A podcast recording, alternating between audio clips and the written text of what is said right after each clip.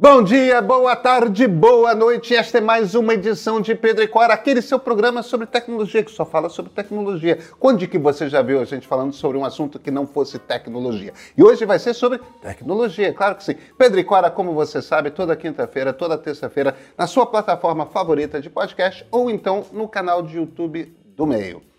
Eu sou Pedro Dória, ao meu lado está minha queridíssima amiga Cora Ruana. E Cora, de que, que a gente vai falar?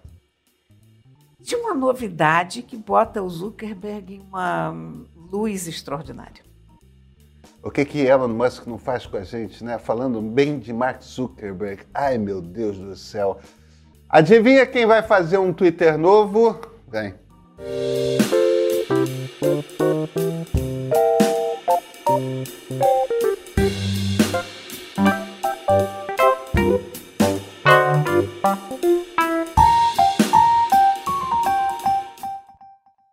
Ora, pois é, a gente tem o Mastodon, que é a primeira rede que apareceu ali com quando as pessoas começaram a procurar uma alternativa ao Twitter. Tem o Blue Sky, que é essa rede nova ainda só para convite, que o Jack Dorsey, que é o fundador do Twitter, desenhou. Tem o Ku, entenda-me bem, com K, a, a, a, rede indiana, que é um clone do Twitter. E agora está sendo eh, desenvolvida uma outra alternativa para o Twitter, mas o interessante é o seguinte: essa alternativa vem da Meta. Meta que é dona de WhatsApp, Instagram e, e aquela outra rede azul, como é que se chama mesmo, cara? Aquele livro das caras? E, e, essa, essa rede, a, o, o nome código é Barcelona. A gente não sabe se o nome do aplicativo final vai ser Barcelona ou não, mas o nome código é Barcelona. É, vai ser uma rede de texto. Os textos vão ter até 500 caracteres, quer dizer, só um pouquinho mais do que, do que o Twitter. E a ideia é que ela tenha um vínculo inicial ao Instagram. De forma que o seu handle, né, o, o, a, o, o seu nome ali no Instagram, você já herda ele nessa rede nova. Se você tem um chequezinho azul, você já herda ele do Instagram. E você tem acesso facilitado aos seus seguidores no Instagram. Quer dizer, você já nasce com uma, com uma rede montada. Agora, apesar desse vínculo com o Instagram, e não há um vínculo que vem à toa, porque o Adam Masseri que é o CEO do Instagram, é o executivo responsável pelo desenvolvimento dessa rede Barcelona, apesar desse vínculo com o Instagram, é uma rede que não é o Instagram. Você não vê o, o conteúdo do Instagram lá dentro e vice-versa. Você não vai ver no Instagram essa, essa rede. Mas, em essência, a ideia é que é uma rede que já nasce com algum tipo de músculo, né? já nasce com todos os usuários do Instagram. É. É, e é meta, né, Cora? É, assim, tem um último detalhe que é interessante nessa rede. É uma rede descentralizada. E aí a gente pode até depois conversar um pouco mais a respeito disso, mas é um bocado ousado para a Meta fazer uma rede descentralizada, uma coisa bastante diferente para eles. Mas. E aí, Cora, que, que, como, é, como é que você se sente? E se o substituto do Twitter, enfim, vier e for do Mark Zuckerberg? Eu acho maravilhoso. O mundo não dá volta, ele capota, né? Aquela... Ah, nossa. Mas é uma coisa curiosa, né? A gente detesta o Zuckerberg e a gente tem todas as todas as birras do mundo com o Zuckerberg, mas aí quando aparece o Elon Musk, de repente o Zuckerberg parece ser um cara competente no que faz. Eu vou te dizer o seguinte: se essa rede pintar, tô lá. Claro, eu também. Eu também, porque eu tô. O, o, o Twitter deu um tiro no pé, do qual eu acho que ele não vai conseguir se recuperar. É, eu também acho. Foram várias coisas. Primeiro, o clima de ódio desenfreado que se criou lá. E já estava uma coisa, já estava num ponto de fervura que acho que levou à compra do, do Elon Musk. Eu acho que o Elon Musk foi atuado por isso, porque aquilo já estava tão disfuncional que, de uma certa maneira, ele se identificou. E, ah, pode ser. E resolveu assumir a coisa, né? Porque... E essa coisa dos, dos cheques, das marquinhas azuis, isso então foi o, o golpe de misericórdia, porque virou uma bagunça. Você já não sabe quem é quem. E perdeu muita gente também, e perdeu muita gente importante. E esse pessoal não volta. A coisa mais difícil de uma rede social é você sair. Mas uma vez que você sai, o sentimento de liberdade é tão grande, de ufa, não preciso mais mexer com essa porcaria, que você não volta para aquela rede, você eventualmente vai para outra, você vai buscar outros caminhos. Mas quando você chega a um grau de irritação com uma, uma rede como a gente chegou com o Twitter, eu acho que é difícil voltar. Pois é, como, como você sabe, como eu já te disse, eu agora sou um Instagrammer. Faz eu, bem. sou uma pessoa do Instagram. As pessoas. As pessoas, até quando discordam, não discordam com a virulência que se discorda no Twitter. É, é. uma, é uma- tem, um, tem um grau de civilidade. É, dá, dá, dá uma quantidade de trabalho muito grande, né, Cora? Porque é uma rede de vídeo. Então, eu tô lá gravando vídeo toda hora, é, preparando o roteiro tal. É, é- não é escrever um textinho e mandar. Não, é super trabalhoso. Cada post é um troço ali de uma hora, uma hora e meia de trabalho. É. É, Mas. Mas eu gosto, eu gosto de vídeo, eu gosto de. Sabe? Cara, E eu acho que um Twitter do Instagram ou do Facebook faz todo sentido. Eu acho. E eu acho muito interessante que eles estejam, estejam fazendo a coisa via Instagram e não via Facebook. Sim, claro. é quase é que um reconhecimento de que a rede importante deles hoje é, É, o Instagram. não Mas é Facebook, mesmo. né? Porque o Facebook continua sendo a rede mais movimentada e, e continua sendo a maior de todas, mas ela não tem atraído gente nova. É. Ela está, digamos que quem ela tinha que conquistar, ela já conquistou. O Instagram hoje está dando muito mais o que falar, está gerando muito mais hype. O Facebook é mais usado, provavelmente, se você comparar um com o outro proporcionalmente, talvez até ainda dê mais, mais dinheiro, mas o que está dando prestígio, o que está dando comoção é o Instagram, não é o Facebook. É, é.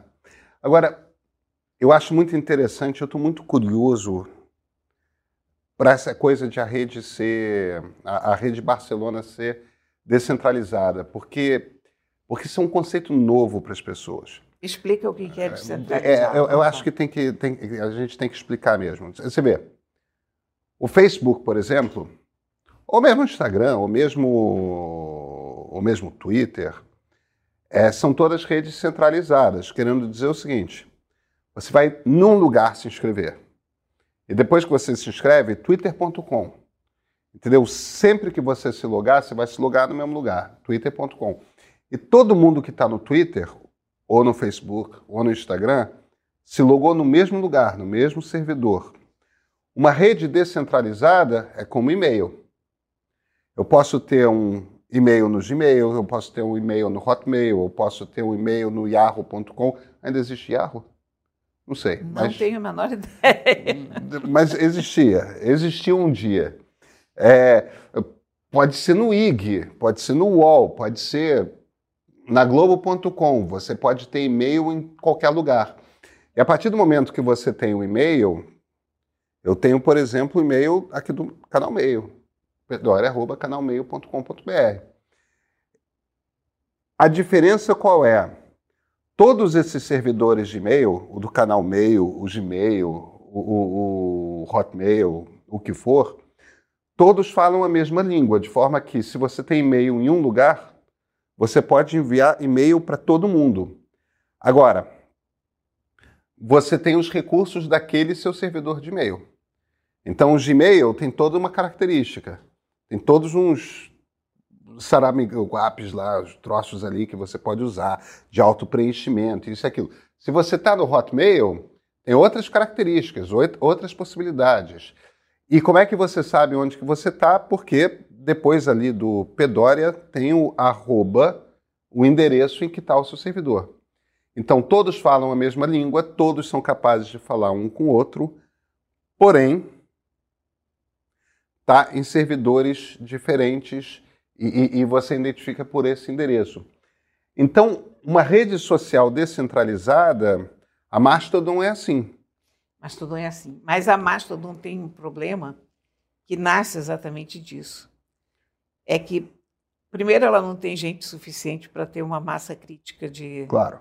de usuários. Mas os servidores não se falam entre si, ou se falam muito mal. É isso. Então, quando você quer seguir a Cora Ronen, se eu estou no servidor, lá com o meu handle Pedro Dória, arroba Pedro Dória, e, e, e você é arroba Serronen, e você está em outro servidor e eu quero seguir você, eu tenho que criar uma conta no seu servidor, me logar para poder é seguir muito você. pouco prático isso. Quer dizer, aí você começa a ter que sair se logando em vários lugares. Então, o, o, os problemas que a Meta precisa resolver com essa rede descentralizada é o seguinte: um, você tem que ter uma maneira fácil de você se logar. E dois, você tem que ter um sistema de publicidade que abarque todos os servidores, é, para você sustentar aquela rede. Então, as dificuldades é essa.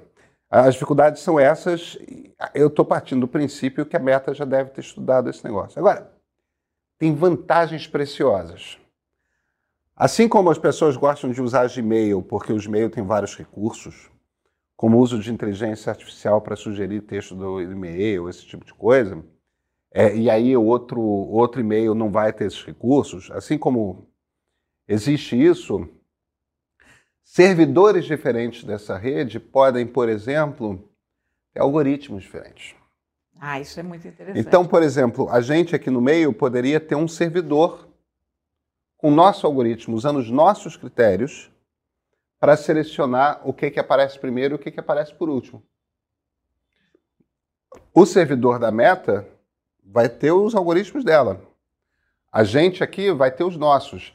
E as pessoas vão poder escolher o servidor de repente você pode querer usar o servidor da sua igreja. De repente você pode querer usar o servidor do seu clube de futebol. De repente você pode querer usar o servidor da. E, e cada um, o conteúdo é o de que está todo mundo em todos os servidores. É.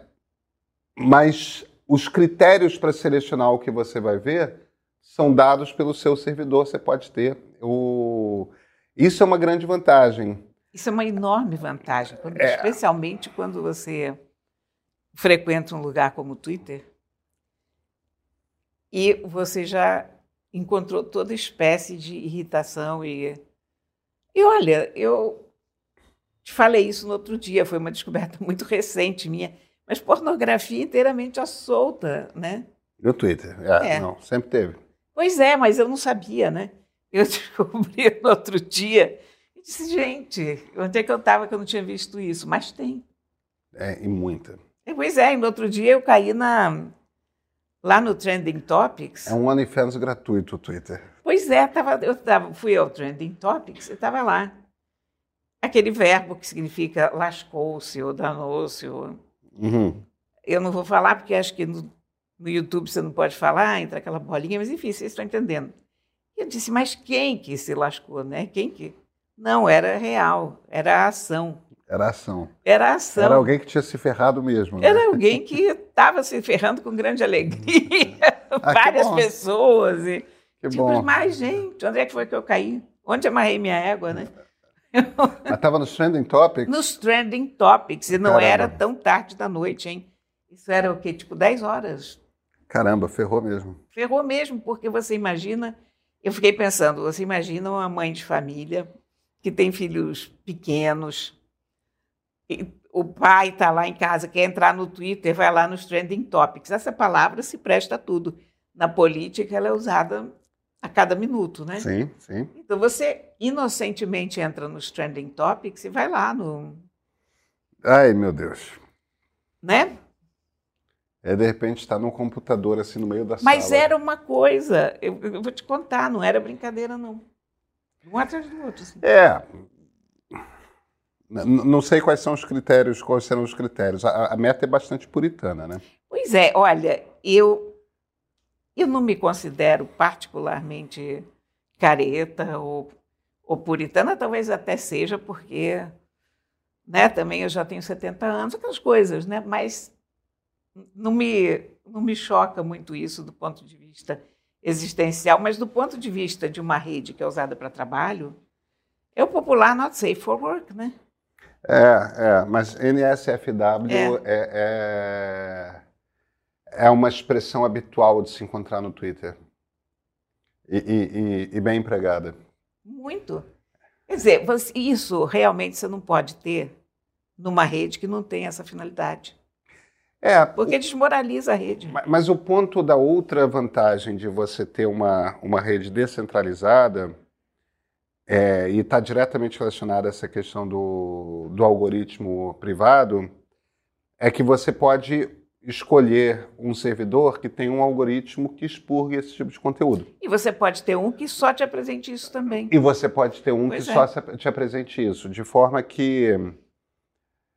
E, eu acho que tem uma inteligência aí por parte da Meta, que é o seguinte: evidentemente, eles vão ter que pensar, é, putz, será que. Será que o governo americano e, e os reguladores europeus vão permitir que eles façam o concorrente do Twitter? É, isso, isso é uma questão grave, porque então, É. há um monopólio aí sério. Exatamente. Não esqueça do WhatsApp, né, que é deles também. Exatamente. Mas aí a gente tem que levar em consideração a possibilidade de que, olha, se é descentralizado, tipo, se é uma coisa que todo mundo pode montar o seu servidor, talvez o monopólio. Talvez seja, Seja um monopólio maneira. palatável. Não, porque, porque aí deixa de ser monopólio, né? É. É, se você todo mundo pode montar o seu servidor, o, o, o jogo o jogo está aberto. É. Você não é dependente da meta. É, tem que ver se eles vão abrir o código e tal. Quer dizer, tem. Eu não vejo meta abrindo o código das coisas, não. É muito contra-intuitivo, digamos, da maneira de ser deles. Mas pode ser. Quer dizer que essa, essa liberdade, porque realmente é um caso para para CADES e É, uma das, uma, das, uma das alternativas à questão da publicidade, por exemplo, que muita gente está falando, é a meta fazer dessa rede uma rede de web 3.0. Quer dizer, você usa os mesmos mecanismos que estão por trás daquela coisa de arte digital, né? NFT. E, de repente o like vai ser como se fosse uma moeda corrente, que você pode. Você tem um- uma quantidade de likes que você recebe e você pode é, distribuir como se fosse uma moeda mesmo, entendeu? E aquilo pode ser uma coisa monetizável. É, tantos likes valem um, um- um dólar, uma coisa assim e tal. Quer dizer, é, a ideia toda da Web3. Mas isso, isso é o caminho para a polarização. Se você fizer isso, você decretou a morte da rede na primeira semana. Cora, eu, eu tenho dúvidas. Por que, que você acha isso? Eu acho isso porque quanto mais polêmico você escreve, mais likes você tem. Mas isso depende do algoritmo. O problema é que isso depende do algoritmo, do que, que o algoritmo que você está usando para selecionar os posts que vão ser populares ou não incentiva.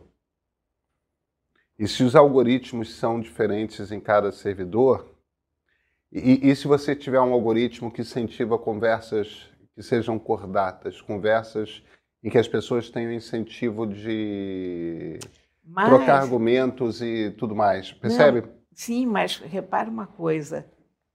Isso não tem nada a ver com o algoritmo, isso tem a ver com a natureza humana.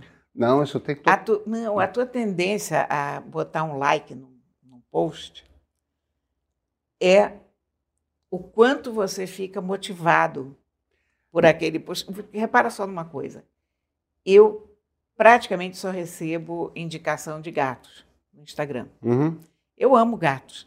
claro. Agora, eu muito raramente dou like em qualquer foto no Instagram, porque eu acho lindo o gato, mas é mais rápido você ir passando sem dar like. É, São só fotos de gato, tá certo? Uhum. Aí, de repente, alguém escreve alguma coisa. Eu já me sinto mais obrigada a, a dar um like, porque ali é uma questão de opinião na história. Então, a tua tendência a dar like, ou se você tiver uma mãozinha para baixo, dar likes ou dislikes, tem a ver também com o quanto o que você está pondo motiva a pessoa a dar um like. Às vezes aquilo está tendo uma visualização enorme, mas apenas as pessoas não estão dando like. Eu percebo isso na minha conta do, do Facebook muito. Quando eu posto algum assunto mais ou menos comum, que não tem nada a ver com peixe, mas assim, sei- não sei nem dizer o exemplo, mas vamos lá, uma foto de gato que seja só a foto do gato, ela vai ter menos likes, mas às vezes até tem mais comentários e é, é esquisito, é um feeling que eu tenho, sabe? Um- uma coisa que eu percebo. Eu não sei se eu conseguiria te provar isso É, cientificamente, mas por, por tudo que eu li, os comportamentos, aquilo no que a gente dá like, aquilo. É, isso mesmo em conversa com o pessoal técnico das próprias plataformas. É, Todo mundo sempre diz que o algoritmo é que faz o incentivo. É, o algoritmo não apenas. É, que a gente tem esses algoritmos que que são construídos para incentivar a interação. Porque quando você interage, quando você para para ler um texto, quando você para para ver um vídeo, você está prestando mais atenção. Então, quando aparece publicidade, você vai prestar mais atenção naquela publicidade. Entendeu? Então, os algoritmos são construídos para desenvolver uma superatenção, para buscar uma superatenção e um engajamento emocional seu. É, eles querem que você esteja emocionalmente engajado porque existe uma percepção de que você está mais atento e mais disposto a se envolver emocionalmente com uma marca, por exemplo. É, você fica mais impulsivo é, e, portanto, você vai ficar mais frágil para a possibilidade de uma aquelas compras de impulso, né? Quer dizer, o, o, o algoritmo está incentivando determinados comportamentos o tempo todo. E ele está e ele tá sempre tentando analisar o que que faz você entrar naquele estado, que tipo de conteúdo te faz ficar naquele estado. Isso, isso é uma coisa inevitável, mas você você pode buscar outros comportamentos com o algoritmo. Você pode buscar outros estados emocionais com o algoritmo. Se você quiser fazer uma rede social contemplativa, ela talvez não tenha muitas visitas, talvez você não fique frenético quando você estiver lá. É, talvez seja um fracasso comercial, mas te deixar contemplativo ela consegue te deixar, porque vai ser, é, é para isso que o algoritmo está produzindo. Então, se você quiser fazer uma, uma rede social na qual o seu objetivo. O Jack Dorsey trabalhou isso muito, ele chegou a fazer um modelo. O Jack Dorsey, sempre lembrando, né? Que foi CEO durante muito É. tempo do Twitter e um dos dois, fundadores com o Ev Williams, né? Do, do Twitter. O Jack Dorsey, ele falava muito, ele fez um projeto com o MIT, com o pessoal do Media Lab lá do MIT, é, eu não esqueci o nome, mas era uma, uma antropóloga especializada em vida digital, que eles fizeram o desenho de um algoritmo cujo objetivo seria incentivar conversas em que as pessoas se engajam na conversa. Tipo, tão, tá todo mundo ali é, disposto a procurar o- os pontos em comum, os pontos de acordo. O incentivo é exatamente o contrário do incentivo que a gente costuma ter na- nas redes sociais. E, Na verdade, isso funciona muito no Reddit, né? é, eu, eu- não uso, eu não uso Reddit, eu não saberia opinar. Eu, eu uso pouco o Reddit, mas é onde eu encontro as me- as melhores conversas. E às vezes eu sou surpreendida por conversas que em outra rede seriam absolutamente explosivas e iam cair no bate-boca e numa coisa de ódio mortal e acabam sendo extraordinariamente civilizadas e o, o Reddit tem uma preocupação de é, o, o, Reddit me lembra muito a, a Usenet, né? Nós que somos dinossauros. É, é, é, é exatamente. É o mesmo princípio. É, é uma coisa, mas o, o, Reddit tem uma coisa de construção de comunidade, né? Tem. É, cada, cada cada diretório daqueles, cada barra, alguma coisa daqueles. Eu vou te, é uma... eu, eu, eu vou te dar um exemplo concreto. Eu, essa semana eu escrevi sobre duas séries do Netflix, uma chamada Casamento Indiana, outra Casamento à Moda Judaica, que são basicamente duas séries iguais, em que solteiros procuram uma casamenteira. Um reality show. É um reality show de namoros feitos através de uma casamenteira. Pessoas que querem fazer um casamento arranjado. E aí eu fui ver de qual das redes que o pessoal gostava mais no Reddit. E aí tinha dois, duas ou três threads comparando uma e outra. E olha, são tópicos, é, pode parecer, é o que, que tem para você criar confusão com um casamento indiano, um casamento à moda judaica. Você pode criar uma quantidade de discurso de ódio numa situação dessas, sem limites. É claro. Mas sem limites. Toda sorte de preconceito. Exatamente, exatamente. E não havia isso. E, e havia uma tendência, pelo contrário, as pessoas entenderem. O, e até porque alguns dos tipos que estão nas séries são francamente ridículos. São porque, é claro, os produtores escolhem as pessoas mais ridículas. Você não vai escolher a pessoa mais certinha, porque ah, que você tem para seguir aqui. Mas então, uma moça que quer porque quer um marido que tenha as sobrancelhas mais lindas do mundo, ou a outra que quer que ele tenha um coque, ou outro que só namora loura alta de olho azul, enfim. Você vai pegar esses tipos absurdos para você ter um show que funciona. E esses tipos absurdos, no Twitter ou mesmo no Instagram, são totalmente cancelados. Né? E no Reddit havia uma discussão super interessante. Olha, para você ter ideia, eu acabei caindo num, numa discussão sobre uma comunidade judia na Índia. Ah, que interessante. É, há uma pequena comunidade hoje em Kerala, em Cochin, mas já foi a, uma grande comunidade judaica e tal. Esses caras na maioria, eles imigraram para Israel, mas ainda há remanescentes deles lá. Então, você, por causa disso, ainda acabei descobrindo coisas instrutivas e divertidas com um assunto que seria explosivo em qualquer lugar. É, eu, eu não sei, como eu te disse, eu não conheço o suficiente o Reddit, eu não sei o quanto que eles usam é, algoritmo de seleção ou não. Ou se é uma coisa sem algoritmo. Mas se for uma coisa sem algoritmo, na verdade só comprova que as pessoas estão a fim de conversar. Elas não estão a fim de ficar se, se matando. Elas estão a fim de. É... Agora, esse instinto de sair se matando é tão forte quanto o instinto de sair se amando, de construir comunidade tudo mais. Tudo isso está dentro de nós, bicho gente. É, e nada disso é novo, né? E nada disso é novo. Quer dizer, no, no fim das contas, é o como que você desenha a sua rede e o algoritmo de seleção que vai dar o caminho, dar o tom da, da, da conversa. Eu, eu, não sei, eu, eu fico.